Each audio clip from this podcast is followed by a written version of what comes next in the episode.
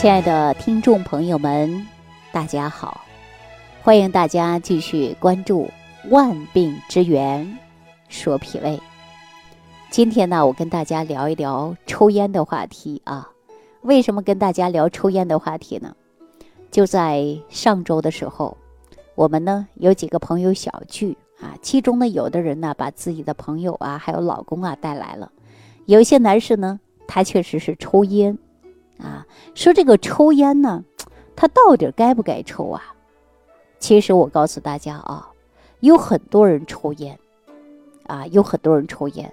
抽烟呢，也有的人呢抽了几十年。我小时候身边呢，就有好多人都在抽烟。我呢也没少吸这个二手烟，是吧？因为每次回家呀，家里有好多人来了，有一些朋友啊、亲属啊，啊，家里的客人就抽烟。那你呢？说作为一个礼貌的角度讲，你不能说了进门人家把烟掐了，是不是啊？所以说有的时候啊，这个烟抽的确实多啊，呛得睁不开眼睛。有的时候呢，你还不好意思说，是吧？那抽烟这个事儿啊，其实很多人呢都有人反对的。你看夫妻有吵架的，有的人管着自己的老伴儿不要抽了，但他确实抽。有的人呢说，哎呦，戒了两天三天怎么样又抽了？有的人实在控制不了，怎么样呢？就出门抽。或者呢，站在家里的这个厨房，把油烟机打开对着抽，是不是啊？都有。那有的时候啊，这岁数大的呀，心里啊就会有一个悬念，什么悬念呢？说抽烟到底行不行啊？怎么越抽着有的时候越害怕呢？是不是啊？那说抽烟对身体的伤害确实是有名副其实的，抽烟就是一种不良的生活习惯，百害无一益的。大家说你啥还抽吗？我这样一说，很多人说不行，我戒不了，对吧？对于有一些老烟民来说呀，你还真的劝不了他，对吧？劝不了，你劝他也不听。我记着我曾经啊，就劝过人说：“哎呀，不要抽了啊，戒了吧，少抽点吧。”我记着我的师兄就跟我说了这样的一句话，说：“你不要在抽烟人面前劝戒烟，不要在喝酒人面前劝戒酒，你这个都说不成的。”也许我的师兄说的这句话还真的是有道理的啊。说这个抽烟呢，它确实是损害健康的，而烟呢，不仅呢抽了以后呢会让上瘾的问题，还有呢是根深蒂固的一个观念。很多人认为啊，说抽烟了有十几年、二十年、三十年、五十年都没咋地，啊哈，你说抽烟呢又不是毒药，喝一下马上让人立正了，不是这样的，是吧？有的人一直抽啊，你看他也不咳嗽啊，也不吐痰，还理直气壮的说抽烟怎么了，对吧？不就是肺子熏黑了吗？黑就黑呗，对吧？吸烟也不得肺癌哈。有的人呢是不停的这样讲啊，所以说呢，关于这个事儿啊，我还真的说了啊，说什么呢？以前呢，我碰到一位四十岁左右的一位患者，一天呢，他抽两包烟啊，一天抽两包哎，大家说厉不厉害？抽多长时间了？抽有二十来年了。说二十来岁就开始抽烟，今年就四十岁，抽二十来年了。但是呢，最后得的呀是肺气肿，啊，找我调理的第一句话就说：“ 我说你把烟戒了，啊，一定要记住了，减下量，一天最多五根。而且这个患者啊，理由很多，说我肺气肿啊，不是吸烟导致的。说到这句话，是我很多人想笑了，我也想笑了啊，自己说我这肺气肿不是抽烟导致的。后来我说，那你这个病是咋得的呀？他说我年轻的时候啊。”哎，为了养家糊口嘛，就在煤矿上上班儿。嗯，我以前呢找医生看的时候，医生说呀，这年轻的时候啊，吸过这个灰尘太多导致的。我们大家都知道，煤矿上班啊，他会有这个尘肺，是不是啊？所以说，矿上上了几年班，我问他，他说有四年的时间。后来呢，结婚呢，爱人呢就不让他去了，他给爱人开了一个小鞋店儿，一直经营着，还挺好，一直到现在。听完以后呢，当时我就笑了。我呢以前呢看过山西一家医院的这个，呃一项肺功能啊排异研究报告，嗯，就是上了一个十年以上的煤矿工人，啊，然后呢他吸灰尘太多了，大约是在六公斤左右啊，这个都是碳灰呀，想一想挺可怕的，是吧？打开这个患者的肺部啊，解剖以后呢，实际上发现了沉淀物啊，只有。六十克到八十克，也就是一两到二两之间。很多朋友想，那其余的去哪儿了呀？那肯定是排出去了，不能长期待在身体里边呢，是吧？肉怎么能跟灰相结合呢？它是结合不了的。有人问了，那怎么排出去的呀？什么途径啊？咳嗽、吐痰、咳儿卡吐，哈，每天这样吗？把大部分的灰尘排泄出去了吗？但是我看到那位患者呀，病得怎么样呢？肺气肿，躺在床上啊，喘不上来气啊，基本上说话都几个字儿几个字儿的，歇一会儿是吧？气不过来嘛，气不够嘛，是吧？说你别抽烟了，你真正的病的原因呢，就是因为你抽烟太多了导致的。可是要想啊治这个病，必须要戒烟啊！实在不戒烟呢，最起码呀，开始呢你要一天少抽，不能抽太多。最后呢，要慢慢把它戒掉，对吧？那说呀，我这辈子啊，他不喝酒，他不打牌，我就抽口烟，我就这一个爱好，我戒不了啊！大家是不是有太多的人这样说了？说我戒不了啊，戒不了这个，戒不了那个的。哈，说我戒不了，我宁愿呢随心所欲的活到一百岁，也不愿意啊啊不让我干这，不让我干那的啊，干扰我活到一百岁。听到这儿呢，我也没办法了。人家说了，我呢活到六十岁，对吧？我也不愿意这个去戒烟啊。说有一百岁，我可以活到一百岁，但是前期呢，我戒烟很多东西我不愿意，不让你去做，但是他不愿意接受。最后呢，叮嘱了他啊，叮嘱了一些。但是呢，啊，我这呀就忙着接待别人了。这个病人呢，最后呢从我这儿走了之后啊，我再就没见过他。后来呢，嗯，听说呀，他呢过了几年之后啊就走了，啊，他也没办法实现他活到六十岁的愿望了。那这件事儿其实对我的感触很大，我经常想起来了啊，也很自责。当时呢，我劝他几次，还让他把这烟戒掉，多跟他聊聊，少抽烟。对吧？要重视抽烟的危害，或许呢也不会是这样的结果。但是有人呢，偏偏是特别特别的犟啊！你怎么说他都不听。确实是有这样的人呐，我不知道大家生活当中有没有接触过这样的人，是不是？所以说呢，我希望所有的人呐，不要当你疾病出现的时候，你还舍不得戒你那一口烟，是吧？有人都说我十几年、二十几年的生活习惯，那。我就这样了，真的是戒不了了。那我也是，实在是没办法了，是吧？那如果说十几年、二十几年的不良的生活习惯，抽烟，这是不是一种罪恶呀？现在很多朋友啊，可能我让他戒烟，他还是戒不掉，是不是啊？哪怕暂时戒，少抽几根，他可能都不愿意，是吧？我再次告诉大家，说生命只有一次，任何所谓的爱好、习惯，包括钱财都没有办法，唯一的只有生命一次。啊，如果说你又是不良的生活状态，可能早早的让你画上句号。生命不是游戏呀，游戏输了可以重来，但是生命每个人只有一次，这次错过了以后他就不再来了。所以说，不要因为一些习惯啊，在年纪轻轻的就走了，把一些痛苦遗憾都留给了后人。一家几口人怎么过呀？对不对？说到这儿呢，我要告诉大家啊。说这个一口烟当中啊，有多少化学成分？大家知道吗？可能很多人呢没太关注，可能很多人也知道，是吧？我告诉大家，一共有一千四百多种，其实有四十多种呢是有毒的、有害的。我之前说那位患者，他就是煤矿上班四年，得了肺气肿。大家说这个种呢，四年不可能，不太可能。因为呼进去的飞尘异物啊，它有身体反应，它会往外咳、往外吐，留在肺里的它也没有多少啊。但是我们吸上一口烟呢就不一样了，吸烟的是你主动往肺里吸的，主动给肺添堵的，主动给肺里边放毒的。中医讲肺为焦脏啊，那非常娇弱的呀，肺脏放一点灰它是受不了的呀。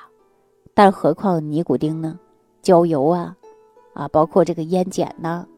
啊，还有那一氧化碳呢，这些都是毒啊，它会直接进入的就是肺里边。不知道你有没有听说过啊？说一支烟的尼古丁的提纯出来，可以给一只非常强壮的小白鼠做实验，可足以毒死它，完全可以毒死它。一支烟的尼古丁可以毒死一条小白鼠啊！一包烟呢，两包烟呢，天天抽呢，那你说我们的身体能受得了吗？就是因为你吸进去的又吐出来了，这个本事不是完全都吐出来了，有一部分还藏在你的肺中的，是不是？或者大家抽完烟呢，你放在一个杯子里边往上吐，那你看那个烟呢，哎呀，它就会挂在杯子的壁上啊，会有一层。大家说这个烟柚子是吧？一包烟二十根，两包烟四十根，四十根呢？大家想一想，你抽完以后能毒死多少小白鼠啊？所以说，大家呢试图改变一下啊，最好呢不要抽烟啊！抽烟呢是伤害身体，毋庸置疑的。一吐一吸之间呢，它就给我们身体健康呢埋下了很多的这个不健康的信号，是吧？烟当中的焦油呢，它可以损害我们的是牙齿，造成的是蛀牙。抽烟的人的鼻子不好使，伤害鼻子当中的神经末梢，造成嗅觉失灵。当然呢，也会直接造成的一种伤害。造成的就是支气管炎、肺炎、肺气肿，对吧？而且呢，很多人呢出现了这个各种各样的呼吸道系统疾病。那对于不抽烟的人呢，可能就想不通了，说为什么抽烟能上瘾呢？怎么就戒不掉呢？其实罪魁祸首还是尼古丁。当烟中啊这个进入人体以后，不到十秒钟，尼古丁呢就会顺着血液进入你的大脑，而且尼古丁呢能让人兴奋、麻痹大脑，甚至呢让人一种啊快乐的感觉。所以说，有的人呢抽烟，有的人理解，有的人不理解啊。抽一根烟呢，感觉到挺舒服的，挺带劲儿的，挺快乐的。抽完马上啊就失控了，对吧？怎么样？再来一根，再来一根，哎，不停的寻找这种的快乐程度，就像我们吸毒一样，是不是上瘾了？这种快乐是付出代价的，那会形成啊血管的收缩，啊血管内膜会破损，血管变窄，对吧？那就像我们说，两车道变窄了，车也容易堵啊。那抽烟会造成血管出现，也容易堵塞呀，是吧？会导致血管壁越来越厚，毒素堆积越来越多，到最终是不是就形成了什么斑块，堵死了，引发的心脑血管疾病，其中还有中风，是吧？所以说吸烟呢，不可以单纯的是肺的事儿，它跟心脑呢也是有关系的，而且对于呢心肝肺啊、肾呐，包括五脏六腑呢，它都是有影响的。所以说，抽烟呢伤的是肺脏。说到底了，抽烟的伤害啊就是我们的阳气。大家说尽量不要抽烟。有的人说我抽烟呢，关于阳气有啥事儿呢？我告诉大家，抽烟伤肺，肺不好的人呢就气弱，人的呢生阳气的源头就出了问题。阳气的源头从哪儿来呀？阳气藏于肾的先天之气，对吧？藏于肾的先天之气，来源于我们脾胃。化生的水谷之精微，是不是啊？再加上呢，肺啊吸进来的清气，就可以说到我们的阳气。水谷之气呢，这些物质啊相结合了，就形成了后天之气，就是阳气。肺的功能出问题了，如果没办法合成后天之气了，那阳气大家想一想，它能从哪儿来呀？是不是啊？所以说阳气越来越少，就相当于你家的火炉子要灭了，家里不能取暖了。这个时候最容易出现的是什么呢？就是啊，寒气入体，而寒不分家的，湿跟寒是不分家的，有寒必有湿，有湿必有寒呢。那血液遇到寒，它就会凝啊；遇到湿，它就会停，走不动了呀，是不是？形容人体各种的淤堵、毒素垃圾，是吧？就堵在血管里了，高血压、糖尿病啊、肠胃病啊、呼吸道疾病啊，它就都找上来了。因为你堵了，一堵了，我们经常会出现疼、麻木、肿胀。是吧？因为我们常说了，通则不痛，痛则不通嘛。所以说呢，就是因为堵了，很多人患了各种各样的疾病。不管吃了是中药、西药啊，吃了很多。大家都知道，是药三分毒啊。你一天吃了好多种药，这些毒素呢也会伤害你哪儿啊？就是肝肾。而且呢，不停的需要你正常的代谢，努力的代谢，给肝脏啊提供很好的这个解毒的能力，那就需要你大量的有阳气，你阳气足了，这毒素也很容易就排泄掉了，对吧？那如果说你的阳气不足，那它就会出现很多的慢性疾病，身体会越来越差。所以说这个时候呢，我们要想解决阳气不足的问题，大家每天可以练习我节目当中啊讲的，也是我师傅教的，对吧？我整理出来的就是养阳三式啊，一点点给大家补充的就是阳气，改掉这些不良的习惯，尽量减少阳气的流失。那么，呃，生阳最重要的就是阳气要从啊，我们日常生活当中呢都得注意。这阳气就好比我们手机的电池，手机呢电池啊，如果说啊本身是百分之百的，但你越用越少，越用越少，剩百分之二十了，你不节省着用，它就消耗没了，最终怎么样？关机了。大家说是不是啊？所以说你坚持锻炼啊，养阳三式就是我们的助阳、生阳、固阳。就像给我们手机充电一样，你充了电，你才能不会担心它关机。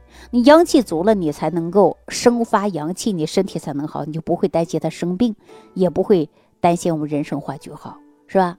同时呢，我们阳气的入手是哪儿？滋养我们的脾胃，让气血不断的生化，好好补养我们后天之本的脾胃。另外呢，练呢就是调养三式啊，调阳三式，内养脾胃啊，真正做到了。我们说固本培元啊，养好阳气，阳气足了，它就可以对我们的身体呀，呃，有一定的好处。就像我们身体当中的小太阳一样，哎，有太阳了，小火炉一样，越烧越旺了，体内的寒气湿气它全部出去了，是不是啊？能气化了，那身体当中是不是就好了？就可以抵抗风寒湿邪给我们带来的问题了吧？对不对？阳气充足了呀，自然风寒湿邪、暑湿燥火它就进不来了。阳气足了，抵抗力就强了。所以说，我们西医讲到的就是免疫力就强了，就不容易生病了。大家说是不是啊？所以说治好病以后呢，又犯了，就说明啊，我们的阳气不足，对吧？《黄帝内经》当中就指出来了啊，说阳气若足，千年寿。也就是说呀，只要你体内的阳气充足的，你就可以活到更持久。活的呀，就上百岁了，是吧？那阳气决定人的生老病死，补充阳气才能够治病长寿的根本。那阳气充足了，就是从我们的源头来化解各种慢性疾病，高血压、糖尿病啊，风湿骨病啊，肠胃病啊，呼吸系统疾病啊等等，是吧？所以说，让很多慢性病的朋友真正恢复健康，我们必须要提高人体自身的阳气，阳气充足了，身体自然而然的。就会好很多。好了，那今天呢就给大家讲到这儿了，感谢朋友的收听啊，感谢朋友的点赞关注，我们下期节目当中再见。听众朋友，如想直接联系李老师，请点击屏幕下方的小黄条或者下拉页面，找到主播简介，添加公众号“李老师服务中心”，即可获得李老师食疗营养团队的专业帮助。感谢您的收听。